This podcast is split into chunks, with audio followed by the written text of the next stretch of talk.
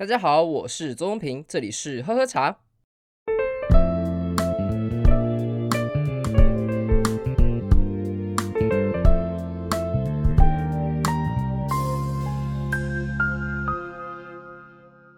好的，这是我们第二集来录，别查了，我来告诉你吧，这样子的 Q&A 的形式。简单来讲，这个形式呢，就是说你在透过私讯啊，或者说直接来面对面聊天，或是在粉砖上跟我留言的话，我都会直接透过这样子的方式来统一回答我们这次遇到所有的 Q&A。或者有时候呢，我会分享到一些我觉得很有趣的事情，然后想要跟大家分享，我会透过 Q&A 的形式来跟大家讲一下大家常见的问题是什么。当然，我会尽量就是把所有问题都容容纳进来了，但就是嗯，每一集我不想要太频繁的做 Q&A 的形式，所以。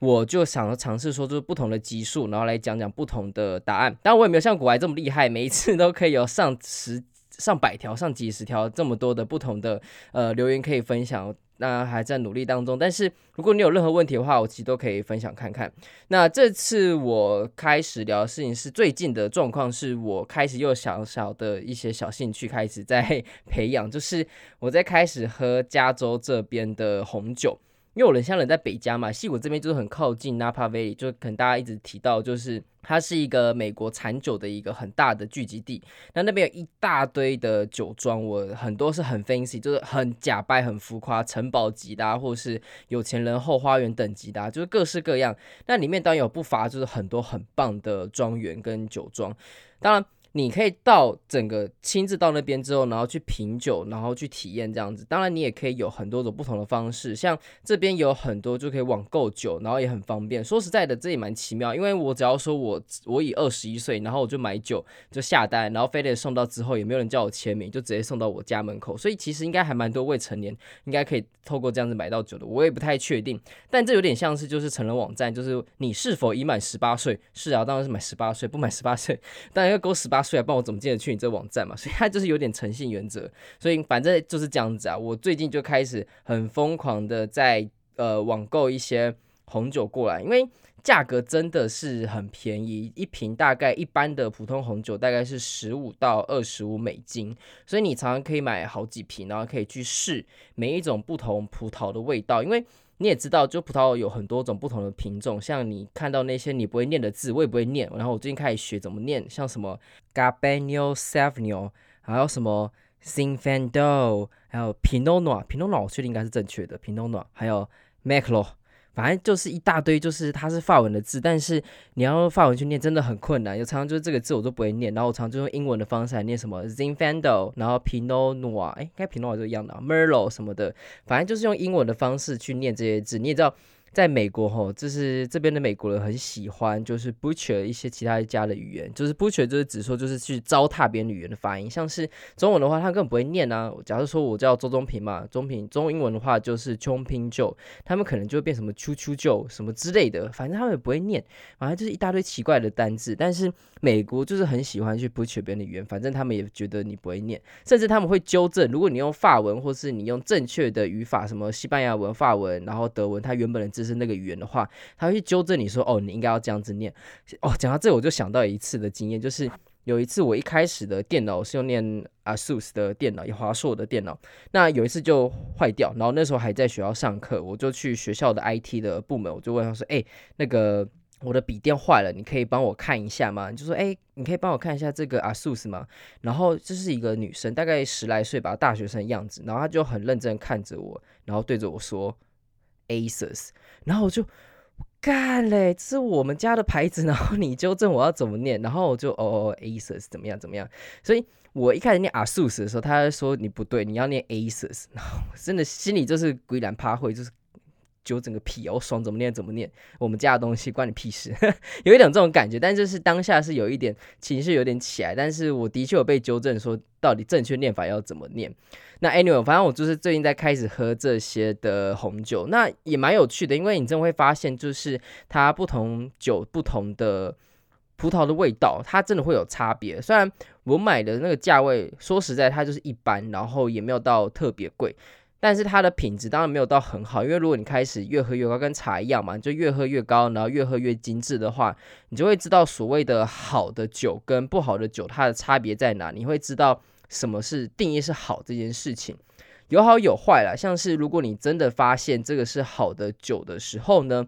你会就会开始让自己的消费力越来越惊人，因为你要去那些庄园、去那些酒庄、去那些买那些很贵的酒，那酒真的不便宜。它可以一支大概上百块，也可以到大概一支十几块、二十几块。如果你是我们叫什么木头蛇吗？还是什么？反正你舌头很钝的话，说实在的，你可能会活得很开心，因为没关系嘛，就是你可以吃，就是喝一个一般好就好，你不用喝到什么一百块好，或是两百块好的东西。像我朋友他们就每次吃。某连某，然后全插的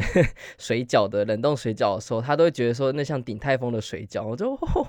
你也太幸福了吧，真的很好养诶。就是有时候会开始很羡慕这种人。当然，自己你如果你觉得你还是能够受得了鼎泰丰的手饺，或者说你觉得这种东西水饺才叫水饺的话，你就会活得开始变得很辛苦。简单讲，就要赚得够多啦，不然你就没有办法去支撑你那个舌头的 负的重量。那。最近就开始喝这些红酒，我觉得蛮有趣的，因为就可以一次比较不同的红酒的品种。因为如果你在台湾要去做这种事情，实在成本太高。如果你不是家里本身就有很多红酒，如果你要刚出社会，然后就想要品尝这些所谓的奢侈的一种娱乐的话，那个负担真的很大。不管是在台湾，你新世界或旧世界的酒，它的成本都很高。所以我觉得像我现在在这边嘛，虽然我不是到很乐意，但是至少。我还是得用一下我这边的优势，快点把这边酒喝一喝，喝完之后就可以闪人，这样子大概是这样子吧，我也不知道。那上次有提到，就是说这边真的很多所谓的修润展示厅，它也可以去品酒啊，可以去做任何事情，真的是很高级耶。上次上上礼拜吧，上礼拜什么时候？反正反正三月的某一个礼拜，我们去的时候，真的就是哇哦，用很便宜的价格，然后去享受非常非常奢华的一种享受。虽然这个我在纽约的时候其实已经有所感受了，但是你还是会很惊艳到这些人啊，有钱没地方花的人，然后盖这种地方，我觉得哇哦，OK OK，我 OK，大家一起来那种感觉。好啦，我当然也会开始想说这些修润他们到底有什么形式，因为。当然很希望台湾有这样子很多很棒的场所嘛，像之前我去宜兰去嘎巴兰呃格马兰他们的酒厅的时候，其实有一点小小的失望，因为它毕竟还是比较走观光农场的形式，就是不是观光农场就观光酒庄的感觉，就是大家一整批人进来，可能一次一百个，然后进来，然后前面一个人讲，大概讲了五到十分钟，然后也没人在听他讲什么，然后讲完之后大家喝一杯免费的 whisky，然后人就走了，就是变得是很。比较流水账的形式啦，其实我也觉得蛮可惜的。哎，我我有寄信给他们，但他没有理我。我跟他讲说，哎，我觉得你们那个形式可以改一下，但是。对啊，我是个屁孩，谁会理我这种所谓屁孩的建议呢？反正那时候经验是有点可惜，因为毕竟噶玛兰也是一个世界知名的品牌，然后我觉得它值得更好的地位了，是这样子觉得。那这边有很多这样子的展示厅，很多修润那也会想到说，哎，台湾如果有这种这么棒的修润的话，会是什么样的形式？当然，它不是说每一次你这种呃展示厅你就得一次待个两个小时，这种不是这样子，它大概是通常是二十到三十分钟，但是通常的服务人员会很认真来跟。你讲解说你现在喝到的是什么东西，那我来跟你分享一下，哎，我的感受是什么？就像茶，我们一次来给你大概三支、四支、五支不同的茶种，那我来泡给你喝，或者是你自己来试试泡泡看，然后你来分享一下你的感受是什么？变的是你跟顾客，你跟呃这家店之间是一个朋友，是一个呃可以联系的关系，而不是就是你来，你要买就买，不买就走，不要在那边狗戏啥，就有点。你会有点压力，所以消费者变得不敢进来，或者说东西也卖不出去。当然，这有硬伤，就是一开始根本不会有人去买。大部分你看现在什么望来山啊，望来山在嘉义啦，反正就是像维乐山这种，它也是提供免费的凤梨酥啊。那大部分也是怎样，就进去吃个免费凤梨酥就走了，大家都这样子啊，因为我们不知道啊，大家都知道啊。所以我在看这些修论的时候，其实不是想说这个形式到底能不能做，而是能够撑多久。因为我看到这个修论的时候，我就很就是。呃，北加就是那些修论的时候，我就很兴奋，想说到底怎么做的成，而且还可以赚钱。因为这种人流怎么赚得了钱？所以我就去看了一下他们的公司简介，还有他们整个分布位置，然后一看就知道啊，原来他们是大财团，这个钱可以烧，他们可以烧个五年，可能没赚钱都还可以接受。但是如果是你小公司，你烧个一年没钱赚，哦。追债都追过来了，哪来跟你在那边讲什么高大上的理想跟什么展示厅啊？所以我觉得这也是一个很现实的问题，就是如果你开一个展示厅的话，你必须要足够的时间能够分享给大家。好啦，反正。如果有兴趣的话，我觉得我最近还在研究，就是英国 Twinings 和唐宁他们自己的茶馆的形式。之后我会开一集来分享，我之后会有一系列讲红茶的故事，已经准备好了，就把它录下来，希望可以让大家可以来分享一下。我自己也在做功课啊，我觉得还蛮有趣的。好，第一题，第一个问了，就是有哪些茶是属于乌龙茶？呃，我觉得有一个很棒的，你可以先听看，之前我在讲就是。高山茶的那一集好像是什么？呃，高山茶到底在高山的那一集，就是那一集我也很讲得很详细，就是高山茶是怎么样的制作过程，然后还有它到底是怎么样去制作，还有哪些是属于乌龙茶。那集我觉得很适合听一下，如果你想要对于乌龙茶有更适合的、更深刻了解的话。当然，下一集是什么？亲爱的麦纳斯的那一集，那一集的话，我觉得它很硬。它的东西就会讲更深的乌龙茶的制程跟制法，所以如果你真的对乌龙茶很有兴趣的话，你可以去试试看听那一集，因为那一集就会比较硬一些。那哪些属于乌龙茶呢？其实就是所谓的包种茶，我们文山的包种茶，平林也有了乌龙茶，高山乌龙茶，像是冻顶啊、骊山、阿里山等等等这些的乌龙茶都属于高山乌龙茶。还有铁观音，铁观音也是乌龙茶的体系之中，还有东方美人，东方美人又称为白毫乌龙，这些都是属于乌龙茶的体系，所以这个体系是非常非常的庞大的。对于外国人来讲，他们可能都会觉得直接叫做乌龙茶。现在在美国的关系的话，大家卖茶的方式不会说把乌龙茶全，不会说把这些茶全部放在乌龙茶之中，而是会有几个特殊名字，像是现在在美国用乌龙 tea 的话，它通常是专指高山乌龙茶的这些。那产地的话，在细项再分就好，但是他们都统称叫做乌龙 tea。那包种茶他们只用中文，就是包中 tea，就是只用包种茶的英文。铁观音会有 Iron Goddess 或是贴观音这样子的英文形式。东方美人就 Oriental Beauty，因为这是英国，他们也有喝在有在喝的乌呃乌龙茶，所以他们有一个专用的名词。Oriental 是一个，说实在，它是比较。古老的一个字，而且它有一点歧视的意味，因为它是在指说就是英国对远东的称法。但你也知道英国人嘛，就是那种的调性，所以这个字比较老，然后也比较歧视一点。但是它就是现在 Oriental Beauty，就是东方美人像所用的字，所以基本上你在介绍东方美人的时候，还是会用这样子的英文字。所以他们现在其实都有各自代表的英文字了。那乌龙 T 呢，在我们的分法上的确都属于这些，都属于在乌龙 tea 之中。但是现在在国外，呃，乌龙 tea 就是专指就是高山乌龙茶这样子的形式。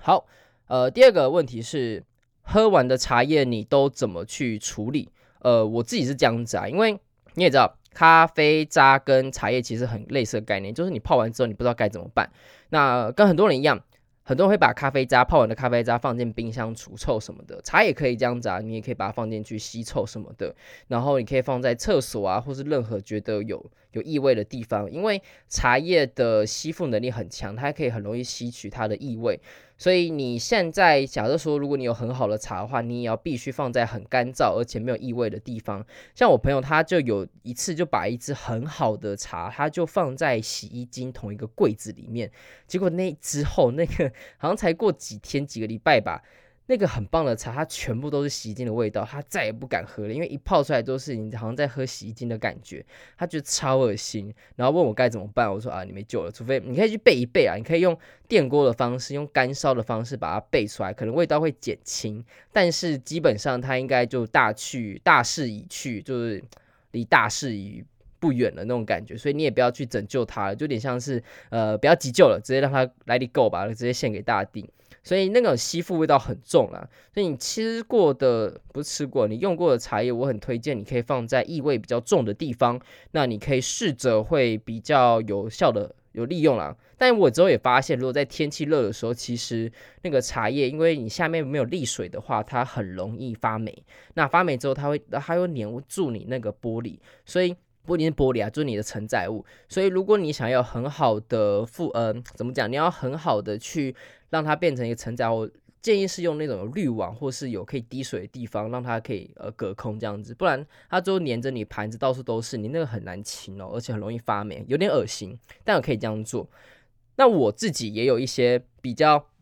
没有用的茶，就是。你知道，就是有一些时候，因为大家很热情，然后或者说像我的状况这样子啊，我自己很爱喝茶，那。别人知道之后也很爱送我茶，那每一个人的喜好都不一样，而且有些是长辈送的，就是有点像是长辈送给说，哎呀，少年郎，你爱领得哦，来领矿脉，呃，就是领这个试试看看，我台语好烂啊，好久没讲台语，呃，你就领，你就喝这个看看。那他给我喝了之后呢，其实说实在的，我就会知道，哦、呃，阿贝应该是属于价格派的，什么意思呢？价格派就是看价格在买茶的人，所以。就是会觉得他的这个茶，我觉得不是我喜欢的啦。这婉转的方式不是我喜欢的，但是他送我很多嘛，我也不能怎么去，我也不想要说就是我不喜欢就不喝，我也不想浪费它。所以我现在有发现一个很好的方式，就是我们现在很常戴口罩嘛，那有些茶就是某一些我。真的不太能喝的茶呢，我就会把它放在一个袋子里面，然后把口罩放进去，用茶叶的味道去熏这些口罩，也就是刚刚讲的那种吸附功能嘛。所以茶叶本身的味道也会被这些口罩给粘附上。所以下一次我再戴这个口罩从这个袋子里面拿出来的时候呢，我这个口罩就会有茶叶的茶香味，很短暂啊，大概只会持续五到十分钟而已。但是至少那个那个刹那你在出门的时候，你心情是好的，因为毕竟你吸到茶叶粘附的味道的时候，我觉得你心情真的会倍儿棒。真的很好，就像我之前去很呃很多茶庄的时候，我都很喜欢把我的手帕拿出来，然后去熏里面的茶庄的味道。每次出来之后，那个手帕都会充满了茶香，然后一整天都会心情很好。我就同样概念啊，所以我也觉得，如果你有一些茶叶你不知道该怎么处理的，你可以去拿来熏你的口罩。我自己像都这样子，我在美国都这样子，所以我觉得是个好方法，推荐给大家。当然不要跟对方讲，就是自己默默来就好，不要不要大肆宣扬说，哎、欸，你的茶叶很棒哎、我觉得很很适合拿来用口罩。你真的被打死吧你？好，还有就是下一个问题，就是有人问说，为什么日本只有绿茶？呃，这个问题很简单，也可以很难，就是最简单的方式来回答，就是说，呃，日本它的纬度高。然后，而且它日照不够长，所以基本上它没有办法种绿茶，因为绿茶就绿茶是可以就是在纬度比较高，然后气温比较低的地方。因为如果你说你想要乌龙茶或是发酵比较高的茶呢，你必须要像台湾这种气候，或是比较接近就是亚热带的地方，它才可以足够的生长变成成熟叶。但绿茶它基本上是讲求这个嫩叶为主，所以在日本的话，你可以去品尝这些所谓的绿茶，还有各式各样不同的很多抹茶等等的形式，但他们就很难。种出红茶或是呃呃那些乌龙茶的东西，他们做不到，因为就是地形跟气候上不允许。那当然细节上来讲，日本茶的话，它也是一个另外一个世界。但是我觉得我们现在先征服台湾跟美国这两个地方就好，我们一步一步在征服全世界，征服宇宙这样子。所以我觉得呢，我们一步一步来。但我之后的确一定会讲呃有关于日本绿茶的所有的事情。好，下一题，下一题是在讲说，哎。他问我美国现在的境况怎么样？哼，嗯、我现在人在加州北加这边。那北加这边，依照现在的状况，现在大概三月底，呃，基本上还没到全开，但离全开应该不远了。虽然我们的美国疫苗普及好像大概二十几趴而已吧，没有像以色列这么高，九十几趴了。但是现在加州也忍不住了，就是你现在已经甚至可以在餐厅里面室内用餐了。那当然，毕竟是在加州大城市的地方，他还是会要求说你一定要戴口罩才可以进到任何的场所。所以，如果你这样比较的话，我会说至少我们还好，不是在德州，因为德州 他可以说你要不要戴口罩随便你，但是你已经百分之百全部开放了，这是德州现在的状况。加州目前还好，还没这么惨，但是。大家也开始就是忍不住了，所以就变得是说，我们离全开应该也不远了。可能之后迪士尼开了，然后哪里云霄飞车也都开了，那就应该回不去了啦。但是会不会有人在中呢？其实现在已经没有在 care 这件事情了。不过美国大概这样这样子吧，他们可以开始回到他们所谓的正常的那个时候了。哎，不过大家都大家都工作嘛，就是社畜啊，什么鬼都是你只能去发了公司的命令。然后讲到 社畜，你知道，最近我开始看我 Facebook，然后有一个频道，不是频道啦，就是很多就是会分享一些励志文啊、鸡汤文啊，像是天下的杂志啊，这个可以讲吧？反正他们就是分享鸡汤文啊，就跟你讲说，呃。做人啊，或者工作啊，要怎么样，要积极上进啊之类很正向的文，让你要多努力，你才可以得到成功的事情。但下面常常会出现，最近开始很一直出现看到他，就是文青哥。文青哥他是一个专门是讲负面的厌世的发言的一个 YouTuber 或是 Facebook 的 Influencer 之类的，反正就是一个有影响力的人。那他常常就很喜欢现在啊，很喜欢在这些天下或者远见这些的杂志下面，把这个文章的宗旨然后打脸，然后用一个很邪恶的方式来反讽这样的事情。举个例子来讲，就是好像还哪一个杂志讲什么，不是因为你不努力，而是因为你没有讲出正确的那句话，让老板为你加薪，然后。文青哥都在下面说：“哦，如果你要讲那句话，你就说老板，我有你跟你小三的证据，要不要帮我加薪？”哦，大概大概就像这样子的形式，他就会用一个比较反讽，然后比较厌世的方式来讲这样子的一个事情。我自己是看得蛮爽的，我觉得他的确是很多这种鸡汤文跟励志文，真的还蛮讨人厌的，就只是在。讲干话，说真的就是讲干话，但没关系啊，就大家有各取所需。我只知道我不是他的客群，就这样，我也不会多做什么样的意见的发表。那下一个问题是来讲说，哎，什么是港口茶？哦，港口茶其实是一个非常非常小众。的一支茶，它是在屏东的地方，它产在屏东。你想，哎、屏东有这种茶，嘿嘿，还真的我也不知道。一开始的时候，我想说屏东有这种茶，它真的有，所以它才会叫港口茶，因为它非常靠近港口的地方，然后那个地方有很强的落山风，然后海拔非常低，纬度也很低，日照也很强，所以这种的茶呢，它其实的味道。以嗯，以喝茶人的角度来讲，港口茶的滋味并不是属于等级的，呃，应该说不是属于顶级的滋味，它没有那么好喝，但它的味道很特别。那它又被称为是一种杂种茶，因为它是由四种不同的品种一起来采制而成的。我看的茶的资料是说，它是透过雪梨、武夷。清新乌龙及台湾就是的金萱，就是这些茶种，然后四种品种一起采制而成的。另外还有一个很重要一点，就是我们一般喝茶的茶树其实是属于扦插根，也就是说它是用同一支茶树，然后去插在另外一个茶树上面，所以它基本上每个品种都是一模一样，而且它的母植物都是一样的。但是港口茶是用就是实生根，也就是它是自然用种子的方式让它来延续它们的茶叶的的模式。以自然的角度，它是好的，因为它就是自然生态的方式。但以人类的角度呢，它的味道就会很不稳定，因为你每一支茶，每一支茶树呢，就有不同的呃品种的差异，所以它就很难去控制它的品质。因此，港口茶它其实说真的，它的量很少，那它也没有到顶级的好喝。不过它是一个很特别味道。我那时候喝过，是一个老师给我喝的，他说：“哎，有没有喝过港口茶？”我说：“没有，要不要喝？”当然好啊，所以我那时候就喝了港口茶。它的滋味就很咸，有点咸，就是你会觉得你喝到的茶是咸咸，但你也不知道说不上来味道。你当下会可能感受到，就是有点像是你在吃海盐的那种，就是海风的感觉。所以港口茶是偏咸的，不过它有一个很大的缺点，就是它很不耐泡，它大概一泡就没味道了。所以港口茶你只能说是很。他们说啊，是一个很教学用的一支茶，就是可以跟大家来分享说，诶，港口茶是这个味道。OK，好，那我们放到下一支的那种感觉，比较没有不动调啊，就是没有什么功用。不要说没功用，好难听，就是比较不耐泡。那比较少人在喝这支茶，但它很有趣，它味道很有趣，我觉得也是很适合，就是藏在你的茶柜之中。那有有机会呢，你就可以来跟大家分享。诶，你们喝过港口茶没有？哦，然后再来大家分享一下，还蛮有趣的。好，最后两题。听说大红袍很有名，那个是什么东西？我说哦，OK，大红袍啊，其实是它是中国一个东西。那它有两个意思，第一个它是代表四大盐虫之首的大红袍。四大名虫呢，在中国它是武夷岩茶的四个最有名的植栽，那分别是。大红袍、铁罗汉、铁白鸡冠、水晶龟这些这些名字，你会觉得，如果你看到一些茶的名字很奇怪，什么半天妖啊、肉桂啊，不是那个肉桂哦，就是那个肉桂，呃，这样有解释到吗？反正你知道的，你就是喝过就知道了。然后一堆很奇怪的名字呢，这些都是武夷岩茶的一个形式之中，它有很多不同的品种。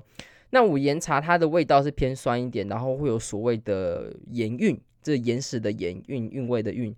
说起来很抽象，但你喝之后，你就大概会知道说那个酸味的感觉是什么。然后每一座山的滋味，每个品种的滋味都不一样，很有趣。那这第一个字是指说，就是大红袍。第一个意思是指说这个品种叫大红袍。以严格上来讲，大家都说现在真正的母猪就是真正只剩下正统的大红袍，只剩下六株，就全中国只剩下六株了。所以真正能够喝到所谓的正统的大红袍呢，呃，基本上轮不到平民啊，该谁拿的就谁拿走了。所以大概是这样的形式，大部分人喝到都不是真正的哦。严格上来讲，不是真正的呃大红袍，这是它第一个意思。第二个意思是它紫砂土的一种陶土砂的名称，通常它是比较。亮红色偏有点血色，其实蛮好看的，不是说就是很恶心那种血色，是亮红色，而且它的通透性很强。用大红袍做的一种紫砂土，它其实是还蛮好用的，而且非常好泡。我自己有遇过几次，当然不是所谓就是很比较早期的什么六零七年代那种很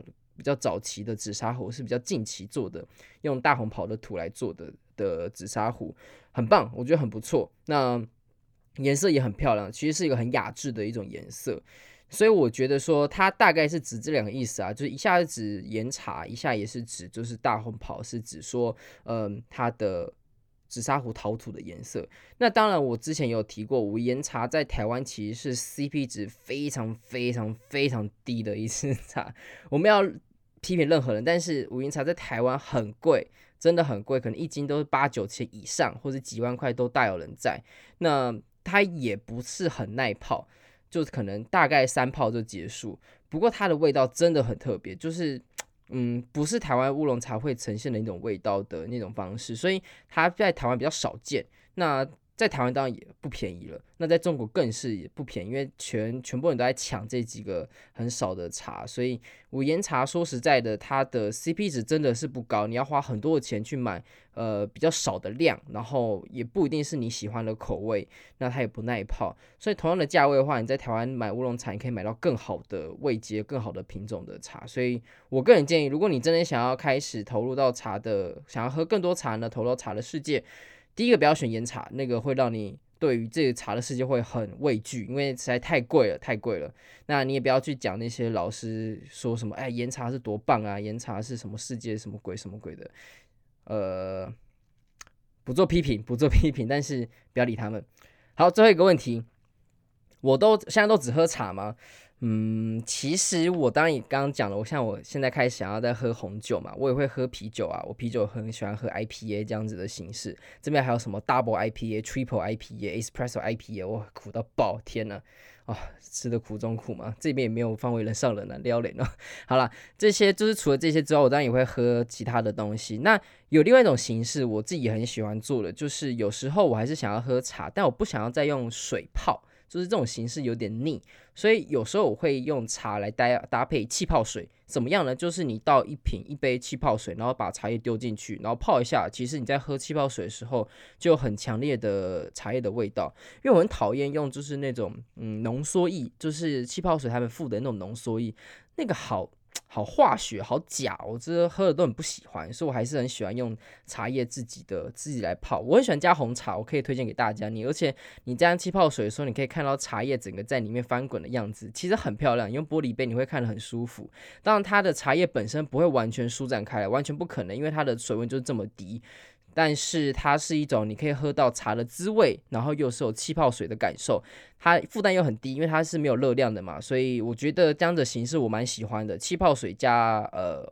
红茶这样子，我自己很常这样做，乌龙茶我很常加啦。第二个是就是茶加 vodka，同样的形式，就是先把伏特加给倒进去，然后再放茶叶进去，那你就又有酒的味道，又有茶的味道，这是一个比较简单的形式。如果你是真正去喝。酒吧去调酒的话，它绝对不会这么简单。但如果你在家，你想要简单一点，又想要有茶的味道，又想要酒的味道，我觉得你可以这样做。不过泡伏特加的话，你要特别小心，就是不要泡太久。因为我个人的习惯，我大概是泡五到十分钟。那通常这个时间的茶伏特加应该是最好喝的时候。你再久，它会变得很苦。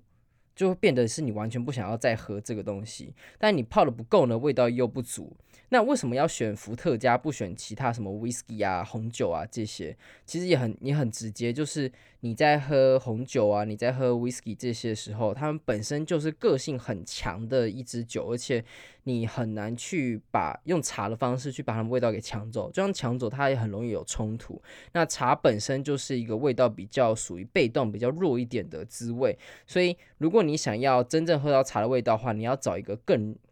更弱或是更干净的东西，像是水，像是伏特加，干净的伏特加，然后等等等的，或是清酒，你也可以试试看，就是比较干净一点的东西来配。不一定好喝，我试过好几次，我失败了好几次，但是我还是会想要继续这样做，我觉得还蛮有趣的。所以这是我除了就是喝茶水之外，我还会做的一些一些组合，我觉得还不错啦。那这次的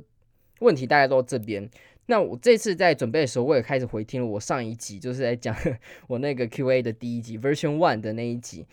那我在听上一节的时候，就讲到说鸟鸟挂，然后去用 dating app 啊。然后我想说，这次我也再再分享一个 dating app 的形式，交友软体的形式来跟大家讲。不过这次不是我的，是我朋友的。反正呢，我有个朋友在在美国认识的，那他是一个很。有绿卡身份，台湾人，然后有绿卡身份，然后不个性也很好，但是他也很久没交女女朋友了，所以我就跟他讲说，哎、你这是要回台湾，大概零八一八年一九年的时候吧，我就说，哎、你要回台湾，那你要不要用一下 dating app，说不定你会很夯啊，你可以试一下。然后他就有点被我说说服，因为他真的是有点。抗拒这样子的形式，我说不要嘛，没差，试试看，反正吃个饭也不会少你一块肉，都那么胖了，不是，就是你都可以试试看嘛。然后他就被我说动，然后就去了，然后回台湾之后就试了，去试了用 dating app 的形式。那那时候呢，他就有认识，有真的有好几个女生跟他出来，然后成功的见面了，大概有两三个还是什么鬼的吧，我忘记这个数字多少，但都很怪。其中一个很奇葩的